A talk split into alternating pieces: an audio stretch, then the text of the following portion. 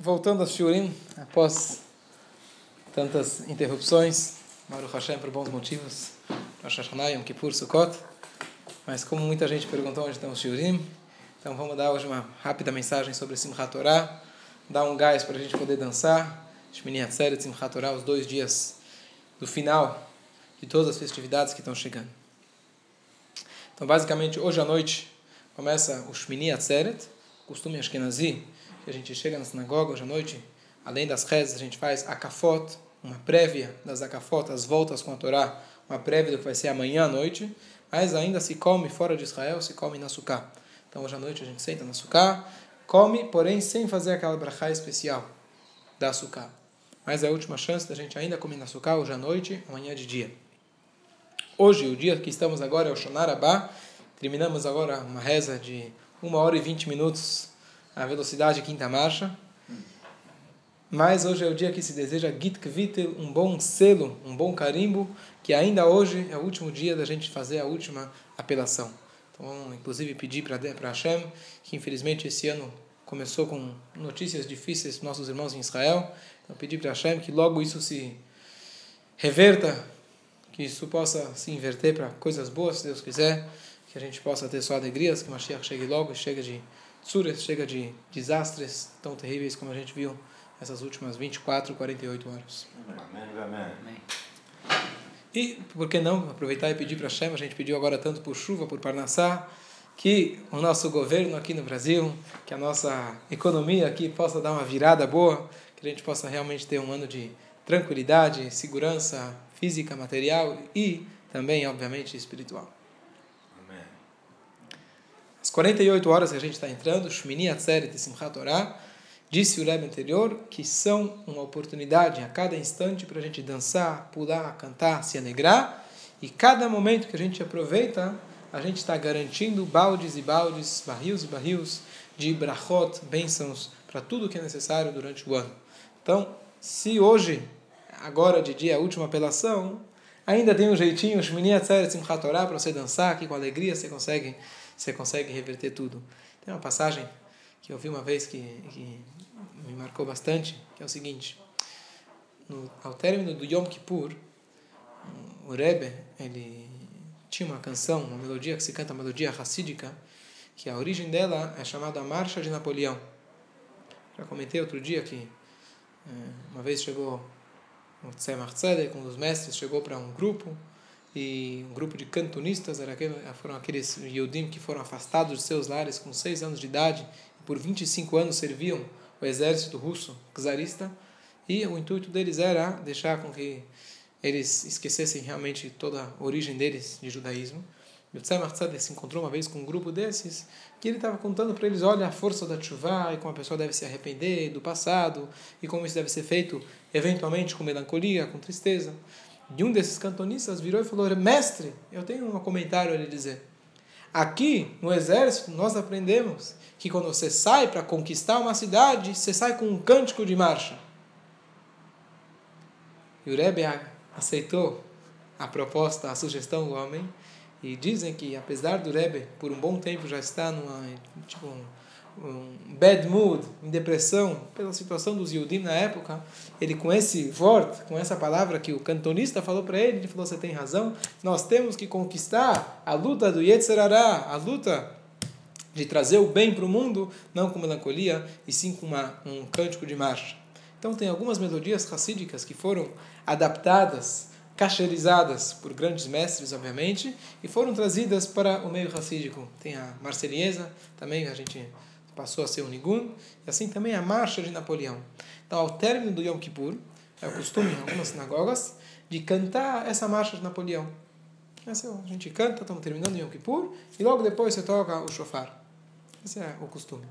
Então, o Rebbe, nesse momento, por alguns anos, o Rebbe com Kita, com Tali, está indo durante Yom Kippur, Estava a sinagoga lotada, milhares de pessoas querendo assistir aquele momento, final de Yom Kippur, onde você passou 24 horas, 25 horas rezando, suplicando, lamentando, jejuando, sem comer, mal dormindo, apertado, rezando e assim por diante. Chega no final de Yom Kippur, o Rebbe ficava em pé na cadeira. E ele, com as duas mãos, incentivava o público com tudo a cantarem, cantarem, cantarem, cantarem, cantarem. O negócio explodia. E depois se terminava Yom Kippur. Então, uma vez eu vi uma explicação muito bonita. É óbvio que é um comentário de alguém, não temos a certeza de nada, mas ele falou o seguinte: o que, que é essas mãos incentivando o público a cantar? Ele falou o seguinte: durante mês de Elul, Rosh Hashanah, Yom Kippur, o que, que os anjos estão fazendo lá em cima? Você tem os anjos bons e você tem os anjos que estão querendo te acusar. A gente comenta no Yom Kippur, tem, tem essa força. Qual o trabalho deles?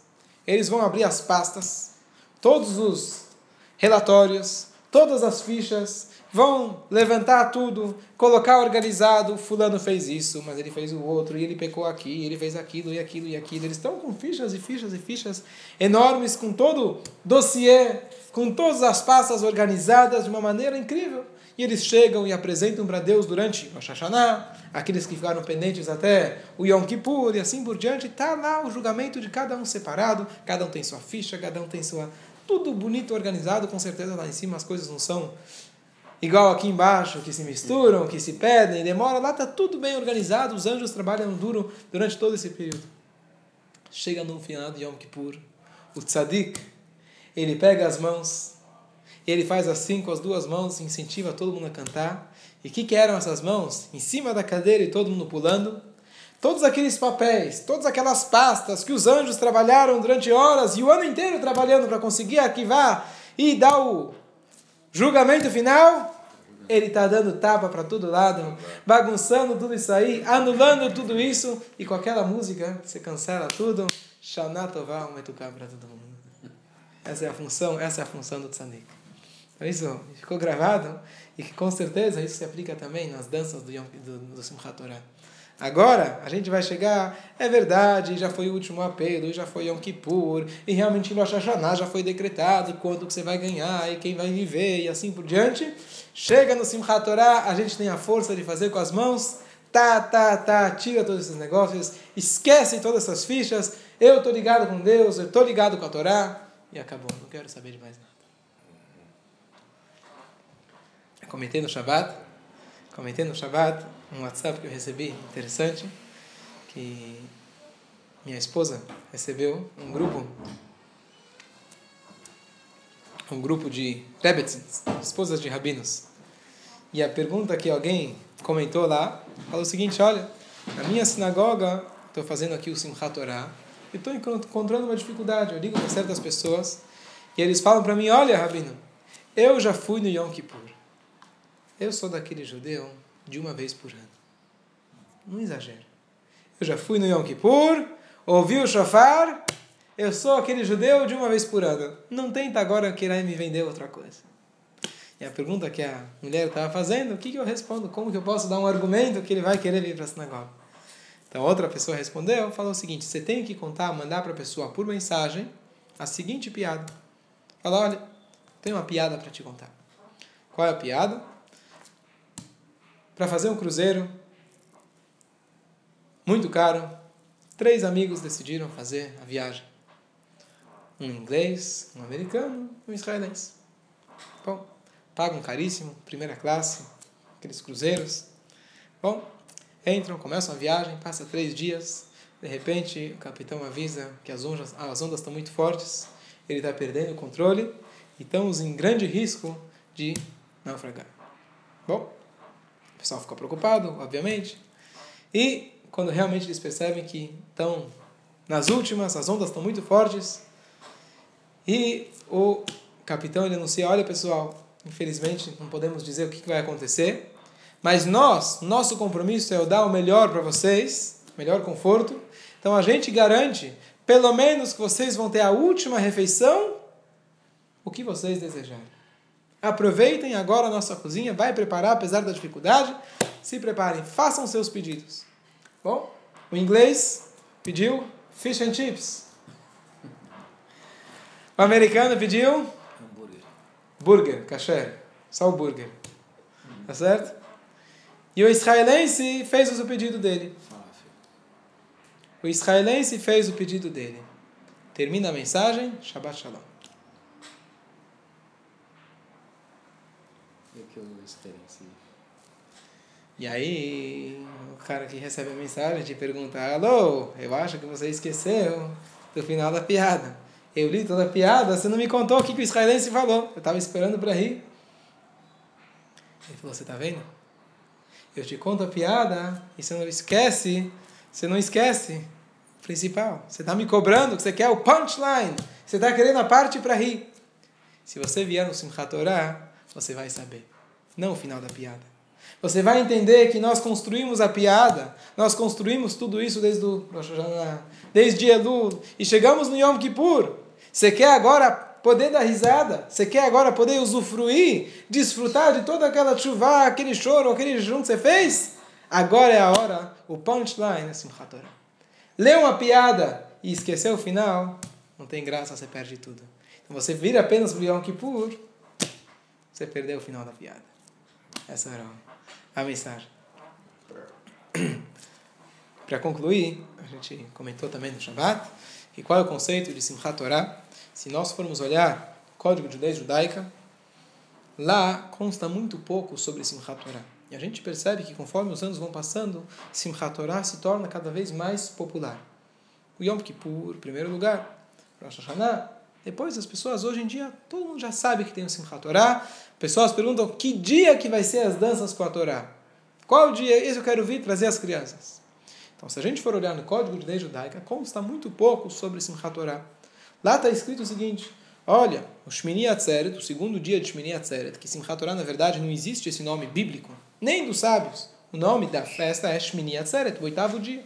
Mas, diz lá o Shulchan Aruch, se costuma nesse dia, uma vez que se termina a leitura dos cinco livros da Torá, de fazer cânticos, se come, bebe assim por diante, se alegrar com a Torá. E se dança, se faz voltas com a Torá. Ponto. Você vem na sinagoga, você fala, poxa, eu estudei o que está no livro, mas parece que inventaram um monte de coisa a mais. E a bebida, e as voltas, e os versículos que se fala e se repete, e as bandeiras, e traz as crianças, e assim por diante. Da onde surgiu tudo isso? E se não está escrito no livro, por que fazem tanta coisa? E aqui, na verdade, a gente vê a mensagem da essência do que significa costume judaico. Minhag. Tem uma frase que diz: Minhag Israel Torah, e um costume judaico é, passa a ser Torá. Por quê? Por quê? Então, muitas vezes as pessoas falam: olha, eu só vou fazer o que está escrito. Está na Torá, eu faço. Ah, do sábio, sabe como que é? Eles passaram de um jeito, hoje em dia, hoje em dia é diferente, mudou. Então já demos várias aulas sobre esse assunto, de como a Torá, a interpretação dos sábios é, faz parte intrínseca da Torá. Ok? Então, muitos já entenderam que a interpretação dos sábios é essencial para a interpretação. Ok? Mas tem aqueles que ainda dizem, falam, olha, o que está na lei, isso ainda eu aceito. Costume. É um costume. Posso fazer, posso não fazer, é opcional. E aqui vem o ponto principal, o que significa um costume judaico. O que é um costume judaico? Tem muitas coisas que a Torá deixou, vamos dizer, em branco. Muita coisa a Torá falou as leis, tem muita coisa que mesmo se olhando os livros, da onde surgiu isso? Isso é chamado minhag, costume. E qual é a fonte disso? Será que alguém inventou? Então todos os costumes têm a sua base. Todo costume tem uma base. E é importante que cada Rug, que cada linha siga os seus costumes dos seus pais. Chega em Pesach, todo mundo conhece a diferença, as faradias, que nazido, arroz em Pesach. Mas quantas diferenças existem? São milhares e milhares. Quando chega em costumes, tradições de cada família, de cada linha diferente, cada um tem o seu costume. Então surge a pergunta, por que Deus não chega e fala, olha, o costume é esse, Moshe não fazia assim. Por que tem tantos costumes? Mas na verdade aqui a gente vê que Hashem de fato deixou partes para você completar o livro. Desde que você esteja dentro do espírito, das regras do, do escritor, do autor, você pode fazer escrever a sua letra. E a sua letra faz com que você sinta que você faz parte realmente da Torá.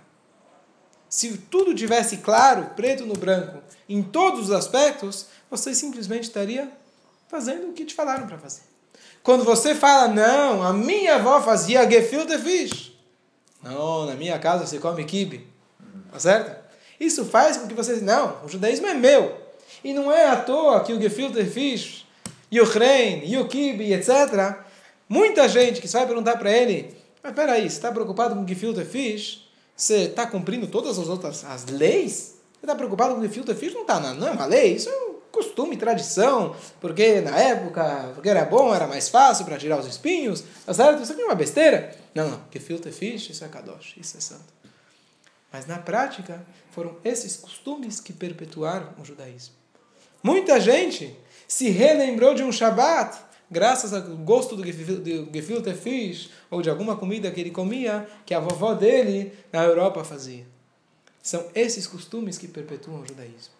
E qual o significado desses costumes? O significado é o seguinte: Hashem tem duas, dois tipos de relacionamento conosco. Um exemplo de um pai. Tem um pai, o pai tem aquele tipo de relacionamento onde ele exige educação, disciplina.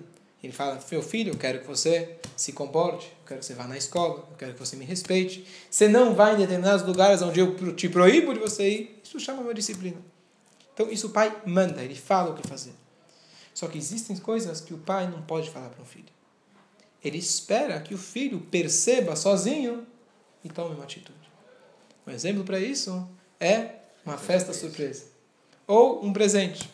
Um pai não pode chegar para um filho: Olha, filho, agora eu estou fazendo 50 anos, eu quero que você prepare para mim uma festa surpresa. Eu quero que você me dê de aniversário um presente. Você já perdeu. Todo o conceito de um presente, o gosto de um presente é você surpreender a pessoa. Você vai dar, olha, eu gosto tanto de você, eu vou te dar um presente. Se o pai manda, você já perdeu. Isso significa um costume. Quando chega Rosh Hashanah, Yom Kippur, a gente faz e escuta o shofar porque está escrito. A gente jejua porque está escrito. Então estamos cumprindo a lei. Chega um momento onde Deus não falou nada. Você vai olhar na Torá, mesmo que você vai olhar no código de Deus judaico, ele fala, não tem obrigação nenhuma de dançar com a Torá. Mas agora é o momento de você demonstrar e falar: Pai, eu quero te fazer uma festa surpresa. Eu vou te surpreender. Eu vou dançar com a Torá. Ninguém pediu. Mas eu gosto tanto da Torá e vou fazer tudo possível para me alegrar. Para demonstrar que de fato não estou fazendo porque alguém me mandou, porque eu fui educado, fizeram minha cabeça, me lavaram. Eu estou alegre profundamente com o fato que eu sou Yehudi. E essa é a verdade, essa é a beleza dos costumes. E por isso que eles perpetuam o judaísmo. De certa forma, alguém te pergunta o que é mais importante, um costume ou uma lei? É óbvio que a lei é mais importante, o costume é secundário. Mas de certa forma, aqui a gente vê a força do costume. O costume, ele chega mais profundo, de certa forma. O carinho que o pai tem por um filho quando ele dá para ele um presente é indescritível.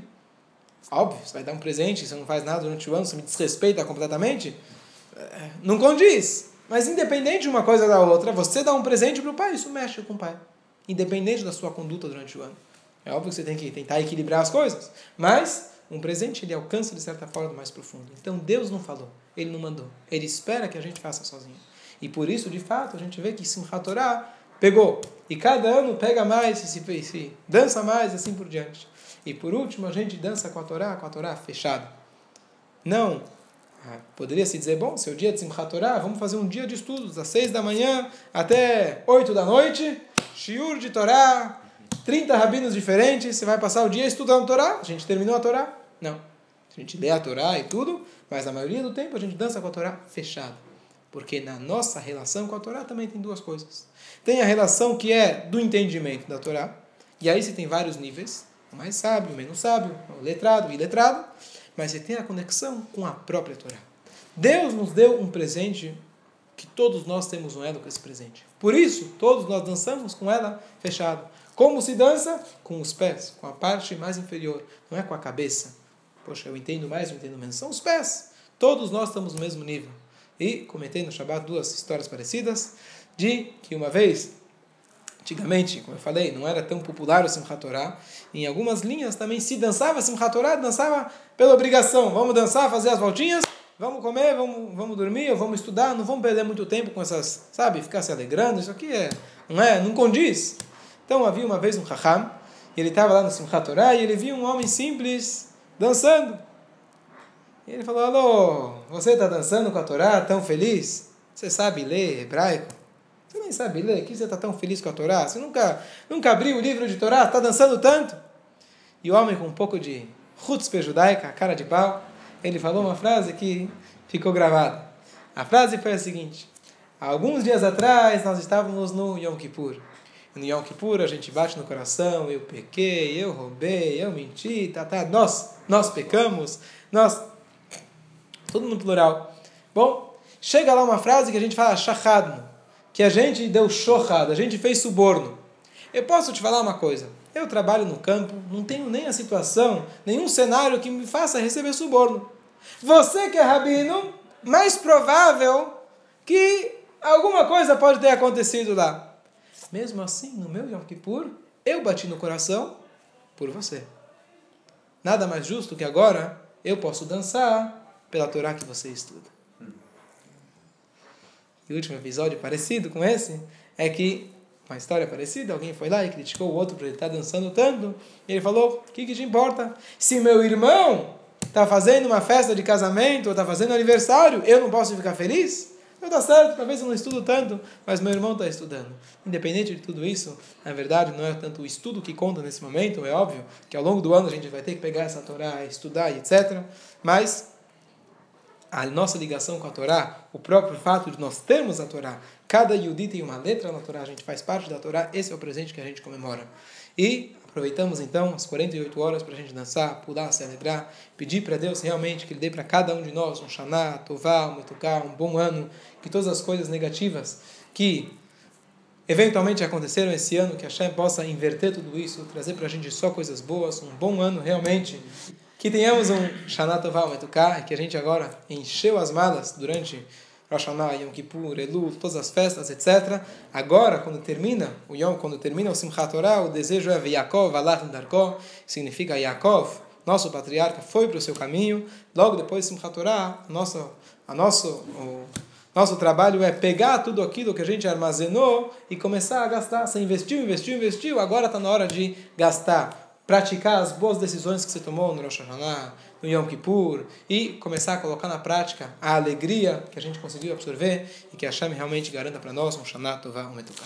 Amém. Amém. Escolha. Escolha.